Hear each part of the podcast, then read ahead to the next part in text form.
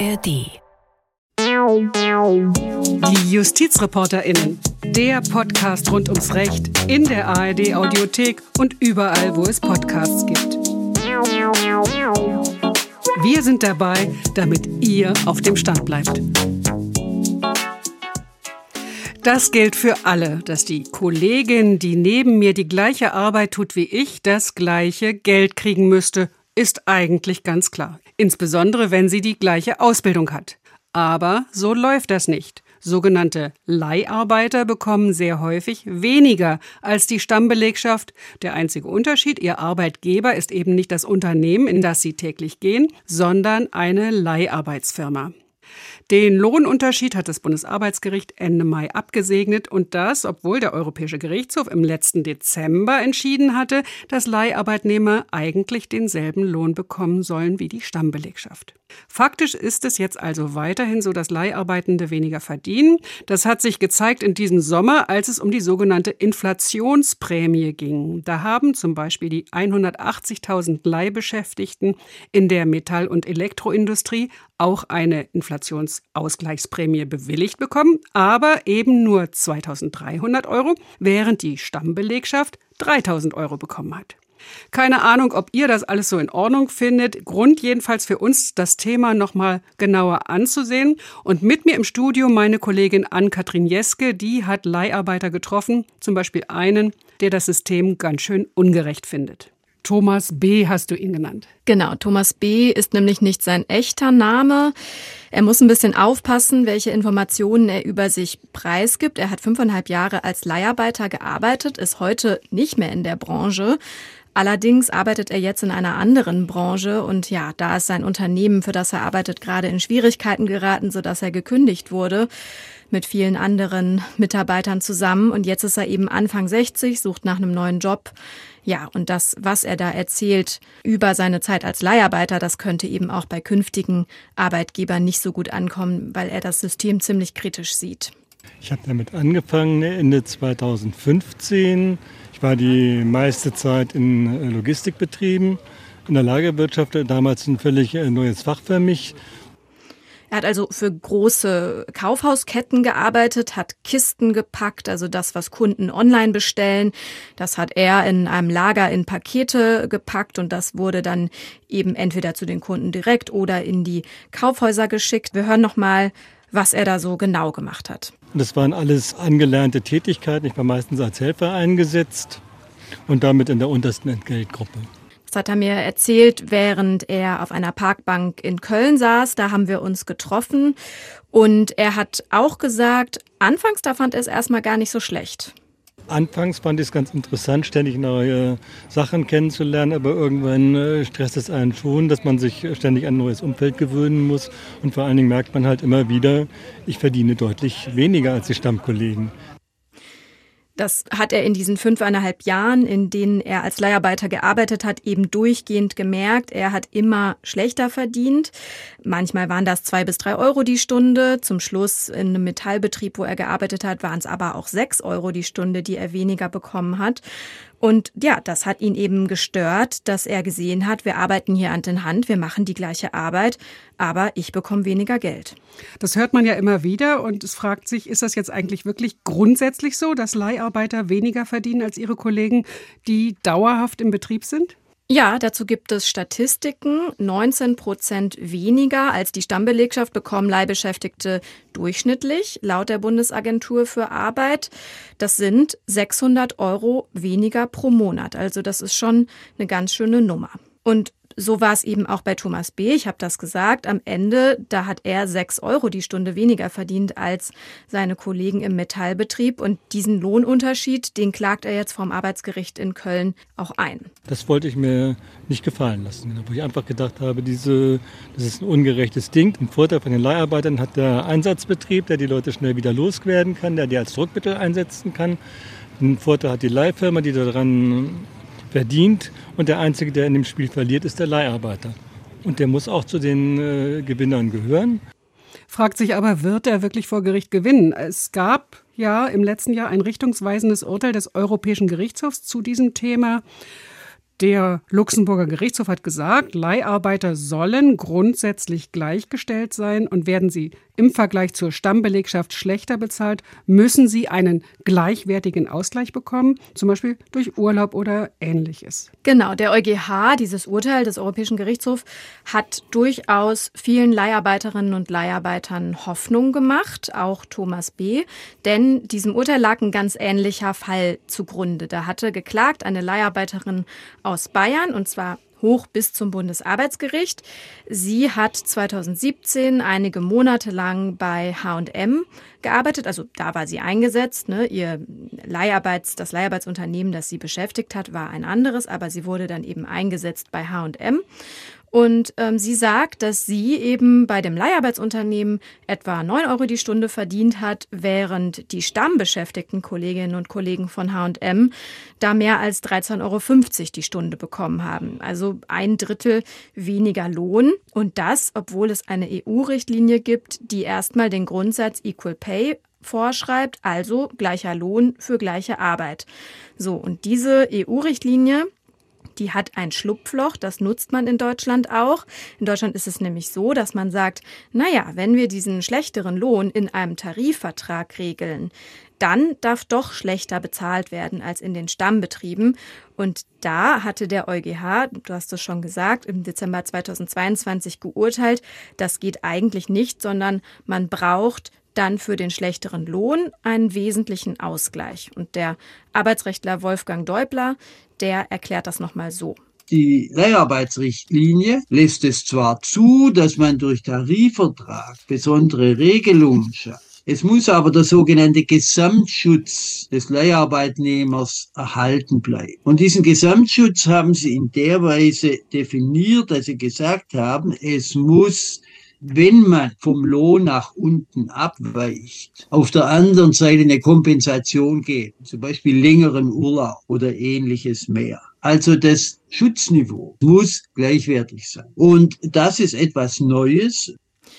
Ja, das ist etwas Neues, dass der EuGH diesen Gesamtschutz definiert hat. Und ja, eigentlich, wenn man sich das Urteil so durchgelesen hat, dann konnte man denken, gut, wenn jetzt jemand schlechter bezahlt wird, dann muss der eben einen wesentlichen Ausgleich bekommen. Also, wie Wolfgang Deubler das gesagt hat, beispielsweise deutlich mehr Urlaub. Da hatte der Generalanwalt des EuGH auch noch angemerkt, ein Werbegeschenk, also irgend so ja, kleine Maßnahme, mit der das Unternehmen sich da vielleicht hofft, rauszustehlen. Sowas geht eigentlich nicht, sondern es muss wirklich gleichwertig sein. Jetzt ist ja die Sache vom EuGH wieder zurück nach Deutschland gekommen, zum obersten deutschen Arbeitsgericht, zum Bundesarbeitsgericht. Und da haben die Richterinnen und Richter in Erfurt konkretisiert, was denn dieser Ausgleich eventuell sein könnte. Genau, also um das vielleicht nochmal zu erklären, warum das überhaupt zurückgegangen ist zum Bundesarbeitsgericht. Ne? Also man hat diese Arbeitsteilung der Gerichte, der Europäische Gerichtshof legt aus, was das europäische Recht sagt und der, das Bundesarbeitsgericht muss dann eben konkret gucken, was bedeutet das denn jetzt für unser Rechtssystem in Deutschland. Und das Bundesarbeitsgericht hat eben gesagt, in Deutschland darf von diesem sogenannten Equal Pay Grundsatz, also gleicher Lohn für gleiche Arbeit, darf eine Ausnahme gemacht werden. Ja, und das heißt jetzt für die Frau, für die Frau, die für H&M gearbeitet hat, ganz konkret, dass sie diesen Lohnunterschied von etwas mehr als vier Euro die Stunde nicht bekommt, sondern dass sie eben hinnehmen muss, dass sie nur neun Euro verdient hat als Leiharbeiterin und die Stammbeschäftigten eben mehr als 13 Euro. Das ist ja ganz schön schwer zu verstehen. Eigentlich sollen alle gleich bezahlt werden, was ja auch nahe liegt, wenn man dieselbe Ausbildung hat und dann auch noch dieselbe Arbeit macht. Aber trotzdem darf es ein Drittel weniger Lohn geben. Das ist schon erstmal ziemlich schwer zu verstehen. Das Bundesarbeitsgericht sagt, ja, wir folgen dem EuGH und der EuGH hat gesagt, man braucht diesen wesentlichen Ausgleich, wenn man schlechter bezahlt wird. Aber in Deutschland gibt es diesen wesentlichen Ausgleich schon. Und da sieht das Bundesarbeitsgericht diesen wesentlichen Ausgleich nämlich im Gesetz. Und dazu muss man sich so ein bisschen vergegenwärtigen, dass Leiharbeit in der EU in verschiedenen Ländern eben auch unterschiedlich funktioniert. Also beispielsweise in Frankreich, da ist es so, Wenn man als Leiharbeiter arbeitet, dann hat man einen Arbeitsvertrag nur für die Zeit, in der man eingesetzt ist. Also wenn man jetzt da bei dem Beispiel H&M bleiben würde, dann hätte die Leiharbeiterin in Frankreich eben einen Arbeitsvertrag nur für die Zeit, wo sie bei H&M was weiß ich, die Regale einräumt. In Deutschland ist das anders. In Deutschland ist die Leiharbeiterin meist unbefristet angestellt. Und sie wird eben auch bezahlt in der Zeit zwischen zwei Einsätzen. Also es kann ja sein, sie ist ein paar Monate bei H&M angestellt, äh, eingesetzt und dann kommt sie zu einem anderen Unternehmen. Und dazwischen hat sie vielleicht eine Woche frei. Das kann ja sein, dass da so eine sogenannte verleihfreie Zeit besteht. Und diese verleihfreie Zeit, die wird in Deutschland eben bezahlt, während in anderen EU-Ländern das eben nicht so ist. Und da sagt das Bundesarbeitsgericht, das ist ein wesentlicher Ausgleich. Dadurch werden Leiharbeiter in Deutschland sozusagen besser gestellt, weil sie eben auch in dieser Zeit, in der sie mal zu Hause sind und frei haben, auch bezahlt werden. Ich kann mir vorstellen, die Klägerin war jetzt sehr enttäuscht nach der Entscheidung des Bundesarbeitsgerichts. Ja, die Klägerin war sehr enttäuscht. Also ihr Anwalt Rudolf Buschmann, der hat auch nach dem Urteil gesagt, er hatte sich nach diesem EuGH-Urteil, das ja durchaus ein bisschen anders klang, mehr erhofft und er hat gesagt, er kann auch dieses Argument nicht so richtig nachvollziehen, dass eben die Bezahlung zwischen diesen Einsätzen wirklich ein Ausgleich sei, weil er sagt, na ja, das müsste ja ein Vorteil sein, im Vergleich äh, zur Stammbelegschaft. Also wenn wir beim Beispiel H&M bleiben, dann ähm, würde das ja sozusagen bedeuten, dass die H&M-Belegschaft mal eine Zeit lang gar nicht bezahlt wird. Aber das ist ja nicht so. Auch wenn bei H&M mal nichts los ist, sag ich mal, dann werden natürlich die Mitarbeiterinnen und Mitarbeiter weiter bezahlt. Und deshalb findet er, es ist eben kein Ausgleich, kein, ja, sozusagen ähm, on top, was jetzt da die Leiharbeiter bekommen würden. Ich vermute, die Arbeitgeber sind aber zufrieden mit der Entscheidung aus Erfurt. Genau, die zeigen sich zufrieden. Äh, Martin Dreier vom Interessenverband der deutschen Zeitarbeitsunternehmen IGZ, der hat es nämlich genauso gesehen, auch schon vorher, wie die obersten deutschen Arbeitsrichter. Er sagt eben, gut, die Leute sind bei uns meistens unbefristet angestellt und sie werden zwischen den Einsätzen bezahlt. Er erklärt das hier auch nochmal. Man hat einen Einsatz bei einem Einsatzunternehmen ist zu Ende gegangen. Äh, man hat keinen unmittelbaren äh, Anschlusseinsatz und dann ist der Mitarbeiter im Grunde genommen, er kann zu Hause sein, er muss nicht arbeiten und er bekommt das auf dem Tariflohnniveau die Vergütung weiter bezahlt.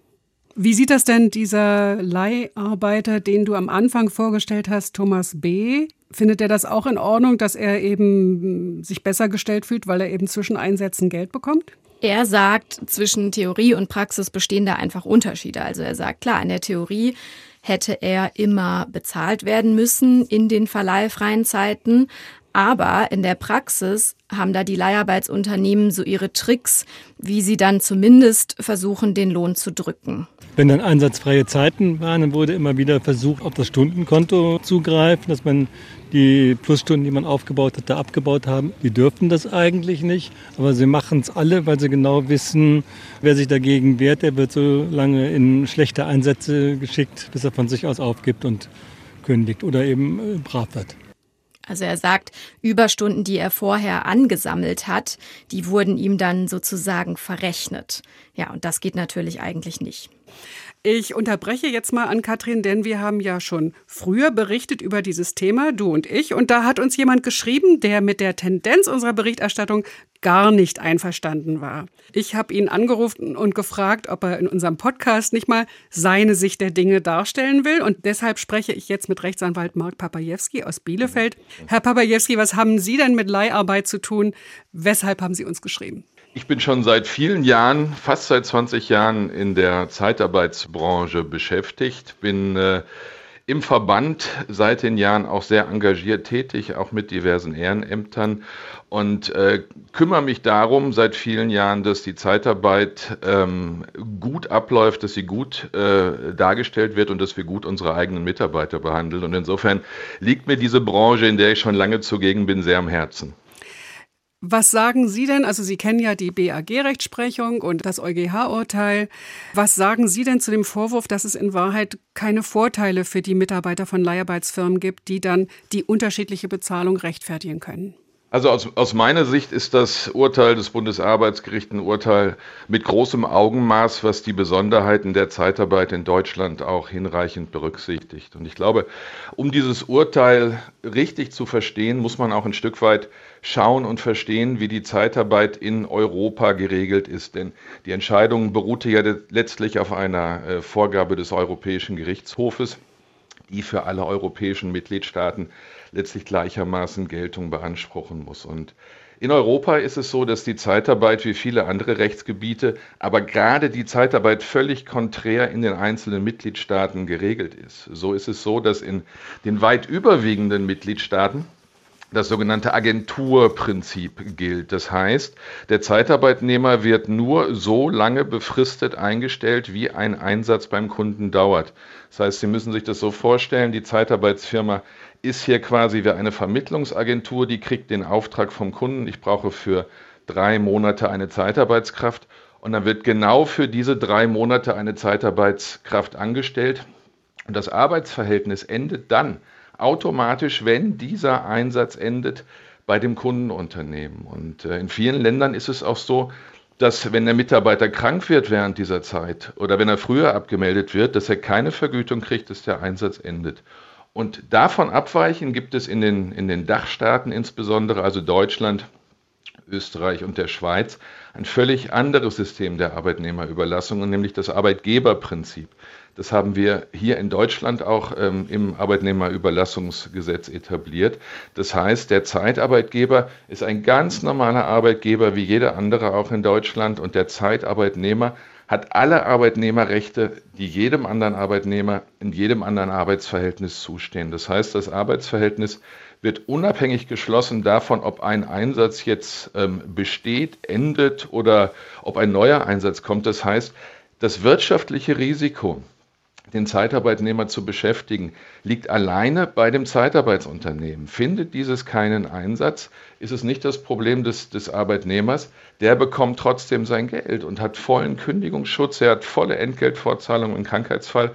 Das heißt, das ist ein völlig konträres Modell. Und gerade vor diesem Hintergrund, finde ich, wirkt die Rechtsprechung des Bundesarbeitsgerichts sehr, sehr gut und sehr, sehr richtig, weil sie sagt natürlich, pass auf, in Deutschland, lieber EuGH, haben wir eine ganz andere, tariflich seit 2003, mit allen großen DGB-Gewerkschaften, mit allen mächtigen Big Playern, die wir da haben, ein geregeltes Tarifsystem. Wir haben eine Tarifautonomie, die es uns gewährleisten muss, als Arbeitgeber mit unseren Sozialpartnern gemeinsam die Spielregeln zu bestimmen für die Zeitarbeit. Das machen wir aus meiner Sicht sehr streitbar, aber in der Sache auch sehr erfolgreich, wie gesagt, seit 20 Jahren. Und dieses System ist so ausgewogen, dass es letztlich ähm, hier auch hinreichend Vorteile im Vergleich gerade mit anderen Mitgliedsländern für jeden einzelnen Zeitarbeitnehmer in Deutschland bietet. Sie finden es aber nicht trotzdem irgendwie ungerecht, dass nun an der Werkbank der eine so und so viel verdient und der andere deutlich weniger, einfach weil er ein Leiharbeitnehmer ist?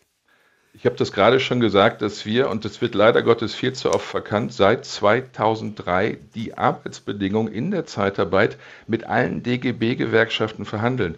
Und es passiert immer in der Zeitarbeit, dass gesagt wird, diese Löhne sind ungerecht. Das sind Löhne, die mit den Sozialpartnern verhandelt werden. Wir haben unser System der Entlohnung in der Zeitarbeit über Jahrzehnte angepasst. Wir haben Branchenzuschläge initiiert. Wir haben diese gerade wieder angepasst, dass in den meisten Branchen, in der Zeitarbeitskräfte beschäftigt werden, diese bereits ab dem ersten Tag Zuschläge bekommen. Wir haben einen Equal Pay Anspruch gesetzlich verankert bekommen, dass nach neun Monaten zwingend das gleiche Arbeitsentgelt zu zahlen ist. Und letztlich, aus meiner Sicht, ist es natürlich in der Zeitarbeit immer noch so, dass wir Besonderheiten haben, dass die Mitarbeiter in den neuen Einsatz kommen, dass sie eine gewisse Einsatzzeit brauchen, um letztlich den Anforderungen dieses Einsatzes gerecht zu werden und ihre Arbeit immer besser auszuführen. Und dies wird komplett honoriert aus meiner Sicht durch das Tarifwerk und die flankierenden gesetzlichen Bestimmungen, die wir haben.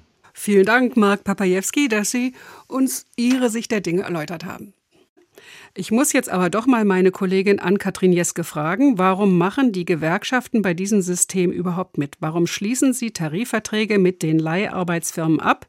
Das habe ich mich auch gefragt und das hat sich auch der Richter vom Bundesarbeitsgericht Rüdiger Link gefragt, Denn es ist ja tatsächlich so, das muss man sich vielleicht nochmal vergegenwärtigen, grundsätzlich gilt Equal Pay und nur wenn die Gewerkschaften Tarifverträge abschließen mit diesen Leiharbeitsunternehmen, dann können die Leute schlechter bezahlt werden. Also es ist ja eigentlich absurd. Normalerweise sind Tarifverträge dazu da, bessere Arbeitsbedingungen auszuhandeln.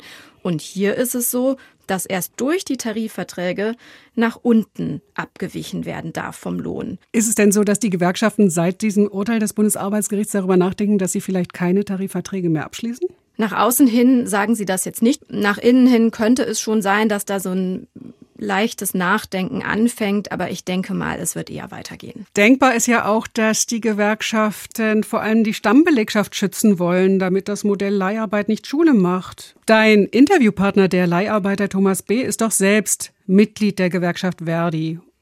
Ist er nicht an seiner Gewerkschaft verzweifelt? Ja, der hat sich natürlich auch die Frage gestellt, wie kann das sein, dass die Gewerkschaften die Tarifverträge mit diesen schlechten Arbeitsbedingungen überhaupt abschließen.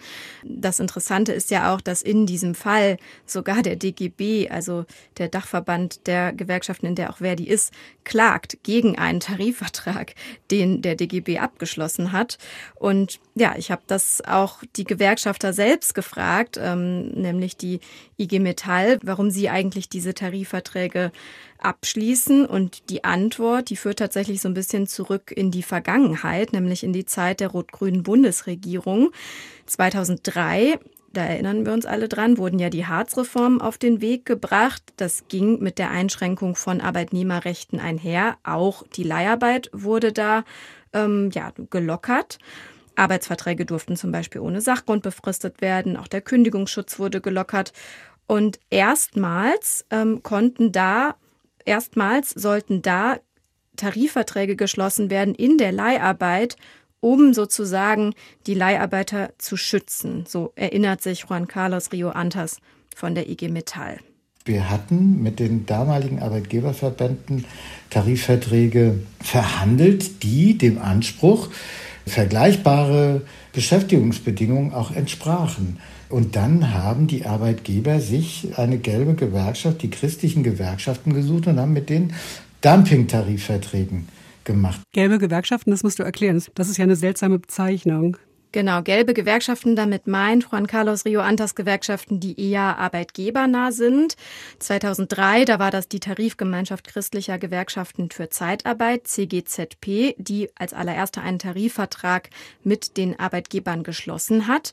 Die waren da also einfach schneller als die DGB-Gewerkschaften. Und diese CGZP, die hat damals einen sehr schlechten Tarifvertrag abgeschlossen. Und dagegen wollten die DGB-Gewerkschaften dann eben angehen, sagt Juan Carlos Rio Antas. In dieser Situation war für uns die Entscheidung, sind wir weiterhin Tarifvertragspartei oder überlassen wir dieses Feld den gelben Gewerkschaften, den in Anführungszeichen christlichen Gewerkschaften, und damals haben wir entschieden, nein, wir wollen Tarifvertragspartei bleiben und an der Verbesserung arbeiten. Aber auch die DGB-Gewerkschaften, dazu gehört eben die IG Metall, aber auch Verdi, die haben es damals eben nicht geschafft, gleichwertige Arbeitsbedingungen für Leihbeschäftigte zu verhandeln. Heißt, die Tarifverträge hatten deutlich schlechtere Löhne als die von Stammbelegschaften. Und ja, dieses Argument, den christlichen Gewerkschaften nicht das Feld überlassen zu wollen und sozusagen immerhin bessere Tarifverträge abzuschließen als die, das zieht spätestens seit 2010 nicht mehr, weil damals das Bundesarbeitsgericht tatsächlich die christliche Tarifgemeinschaft CGZB für tarifunfähig erklärt hat und somit auch die Tarifverträge für unwirksam. Die durften dann also keine Tarifverträge mehr schließen, weil sie zu wenig Leihbeschäftigte vertraten. Und spätestens dann hätte man als DGB-Gewerkschaften natürlich aus den Tarifverträgen aussteigen können, um Equal Pay zu ermöglichen. Aber sie haben dann trotzdem weiterhin Tarifverträge geschlossen. Die sind auch durchaus, ja, besser geworden, als sie damals mal waren. Allerdings haben wir ja auch schon gesagt, es ist immer noch so, dass Leihbeschäftigte jeden Monat rund 600 Euro weniger verdienen als Stammbeschäftigte. Und ja, da habe ich ihn auch noch mal gefragt, wie das eigentlich sein kann. Wir haben immer wieder auch mal angehalten und gesagt, ist das der richtige Weg? Ist das der bessere Weg? Zuletzt nach der AEG-Reform 2017 und haben entschieden, aus ganz praktischen Erwägungen für unsere Mitglieder, dass das der richtige Weg ist, der bessere Weg ist. diesen Pfad weiterzugehen. Equal Pay, sagt der Gewerkschafter, das sei eben auf dem Papier ein schöner Grundsatz, aber um Equal Pay, also gleicher Lohn für gleiche Arbeit, wirklich durchzusetzen, müsste eben jeder einzelne Leiharbeiter herausfinden, was verdient denn der vergleichbare Stammbeschäftigte und das dann einfordern. Also er kauft den Unternehmen sozusagen nicht ab, dass die sich einfach an Equal Pay halten würden. Also das machen die einfach nicht. Für die ist es nicht besser, quasi einen Rechtsanspruch zu haben, der irgendwo steht, den man immer erst individuell durchsetzen muss und im Vergleich dazu quasi gewerkschaftlich organisiert zu sein. Und mit der gewerkschaftlichen Kraft verbessern wir ständig die Arbeitsbedingungen. Das heißt, Tarifverträge wären theoretisch eine Möglichkeit, doch die Arbeitsbedingungen für Leiharbeitende irgendwie zu verbessern. Trotzdem vielleicht ein stumpfes Schwert? Ja, so kann man das, denke ich, sehen. Also äh, Thomas B., der Leiharbeiter, den ich in Köln getroffen habe, der ist auf jeden Fall ziemlich enttäuscht von den Gewerkschaften. Der ist seit 30 Jahren Mitglied bei Verdi, engagiert sich sogar in der Bundestarifkommission Leiharbeit. Das ist eine Kommission, die unter anderem ihr Ja zu ausgehandelten Tarifverträgen geben muss. Und er sagt, wenn er da das Thema Leiharbeit anspricht und wenn er anspricht, dass man die Arbeitsbedingungen doch verbessern müsse, dann läuft er eigentlich immer wieder gegen eine Wand. Also es ist deutlich zu spüren, dass es Leute gibt, die das ganz praktisch finden, dass es Leute gibt, die man kurzfristig hin und her schieben kann, die schlecht organisiert sind, die nichts sagen, die schweigen, die alles mit sich machen lassen. Bei Verdi gibt es eindeutig Leute, die das alles sehr praktisch finden. Bei der IG Metall ist es noch viel, viel schlimmer. Die sagen einfach, wenn da Arbeitsplätze abgebaut werden in einem Metallbetrieb, dann werden die Leiharbeiter nach Hause geschickt und die IG Metall-Funktionäre, die höheren, können sagen, wir haben unsere Belegschaft geschützt. Die Basis läuft dagegen zwar Sturm, aber die schaffen es nicht, nicht, nicht sich vernünftig Gehör zu verschaffen. Also er sagt, es gibt da einfach durchaus einen Unterschied innerhalb der Gewerkschaften. Die Leute an der Basis, und das haben mir auch hinter vorgehaltener Hand viele Gewerkschaftsmitglieder gesagt, die sagen durchaus, dass ihre private Meinung zur Leiharbeit sich eben von dieser offiziellen Gewerkschaftslinie unterscheidet, dass sie privat also sagen würden, ja, vielleicht sollten wir aus diesen Tarifverträgen aussteigen, um Equal Pay zu ermöglichen, während aber die offizielle Linie eine andere ist, womöglich eben auch, um die Stammbelegschaften zu schützen. Ja, und Thomas Beder hat das dann auch Meinungsvielfalt innerhalb der Gewerkschaft genannt. Aber vielleicht haben ja die Gewerkschafter auch recht, dass es schlecht wäre, wenn es gar keine Tarifverträge mehr mit den Leiharbeitsfirmen gäbe? Das ist eine gute Frage. Ich finde das gar nicht so leicht zu bewerten, denn auf der einen Seite stimmt das natürlich, dass so ein Tarifvertrag einfach eine Grundlage ist, an dem Arbeitgeber ja nicht einfach so vorbei agieren, sondern an denen die sich grundsätzlich erstmal halten, weil sie ihn natürlich selbst geschlossen haben und weil es eben auch die Gewerkschaften gibt, die darauf achten, dass er eingehalten wird. Auf der anderen Seite, finde ich, gibt es aber auch dieses Argument, naja gut, es gibt ja auch einen Mindestlohn und die meisten Arbeitgeber halten sich ja auch an den Mindestlohn, auch wenn es sozusagen ähm, niemanden gibt, der das jetzt tagtäglich kontrolliert. Also natürlich gibt es da Kontrollmechanismen, aber grundsätzlich funktioniert das ja schon so, dass die meisten sich einfach daran halten, weil es eben Gesetz ist. Also ja, finde ich tatsächlich nicht so ganz leicht zu beantworten. Ganz praktische Frage. Wie könnte man jetzt Equal Pay erreichen? Also eigentlich wäre das ganz leicht. Man hätte da auch gar nicht auf die Entscheidung des Bundesarbeitsgerichts warten müssen, denn es gibt ja diese Tariföffnungsklausel im deutschen Gesetz, also quasi diese Ausnahme in der europäischen Richtlinie, von der der deutsche Gesetzgeber Gebrauch gemacht hat, dass man also sagt, ja, Equal Pay schön und gut, aber wenn man die Tarifverträge abschließt, dann darf man eben davon abweichen und das könnte man natürlich einfach als Bundesregierung schließen und diese Tariföffnungsklausel einfach rauswerfen aus dem Gesetz und dann würde Equal Pay gelten. Das sagt auch Susanne Ferschel, linken Abgeordnete im Bundestag. Mein Kritikpunkt liegt ganz klar, auch als Gewerkschafterin, ähm, als Langjährige, liegt ganz klar bei der Bundesregierung, weil diese Möglichkeit, dieses Schlupfloch, das zu tun, hat die Bundesregierung geschaffen und sie könnte es auch relativ einfach per Gesetzesänderung wieder schließen. Wie wahrscheinlich ist das denn, dass das kommt? Ich glaube, das ist nicht besonders wahrscheinlich. Also im Koalitionsvertrag, da steht zwar drin, dass die Bundesregierung äh, das grundsätzlich prüfen will, wenn ein Urteil kommt. Jetzt ist ein Urteil da, aber naja, mit der FDP glaube ich, dass es nicht besonders wahrscheinlich ist, dass jetzt die Leiharbeit sozusagen das Thema Nummer eins ist und ja, man da auf bessere Arbeitsbedingungen hoffen kann. Also vielen Dank an Katrin. An Katrin Jeske war das meine Kollegin, die sich da wirklich reingefuchst hat in dieses Thema. Vielen Dank, dass ihr wieder zugehört habt. Ich glaube, ihr könnt verstehen, dass wir jedenfalls als Macherin dieses Podcasts ein bisschen Bauchschmerzen haben. Grund genug über die Gewerkschaft und die Rolle der Gewerkschaften nachzudenken, aber natürlich vielleicht auch über das Bundesarbeitsgericht. Ich will mich verabschieden und einfach sagen, schreibt uns, wenn ihr eine Meinung dazu habt. Äh, ihr wisst ja, justizreporterinnen.swr.de. Wir freuen uns immer sehr, wenn wir von euch ein Feedback bekommen. Ja, vielleicht seid ihr auch überhaupt nicht einverstanden mit der Tendenz dieses Podcasts. Sagt, Mensch, das ist viel zu arbeitgeberfeindlich, was wir hier sagen. Sie sollen sich doch freuen, dass sie einen Job haben. Wie auch immer. Ich finde es schön, wenn ihr uns schreibt. Ihr dürft uns auch gerne irgendwelche anderen äh, Themen natürlich vorschlagen. Ich hoffe sehr, dass ihr uns möglichst bald wieder anklickt.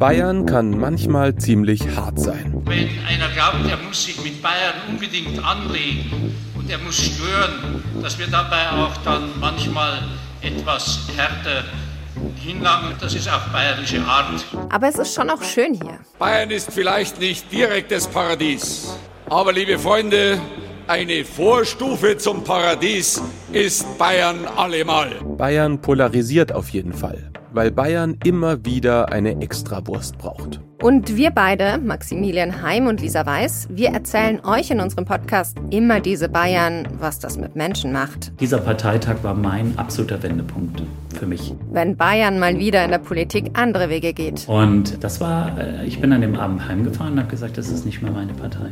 Die Migrationspolitik, der Leistungsdruck an bayerischen Schulen, die Geschichte von Laptop und Lederhose und mehr. Immer diese Bayern, der Podcast für Bayern. Und für Nicht-Bayern. Für Fans dieses Bundeslands. Und für Kopfschüttler. Ab 8. September in der ARD Audiothek und überall, wo es Podcasts gibt.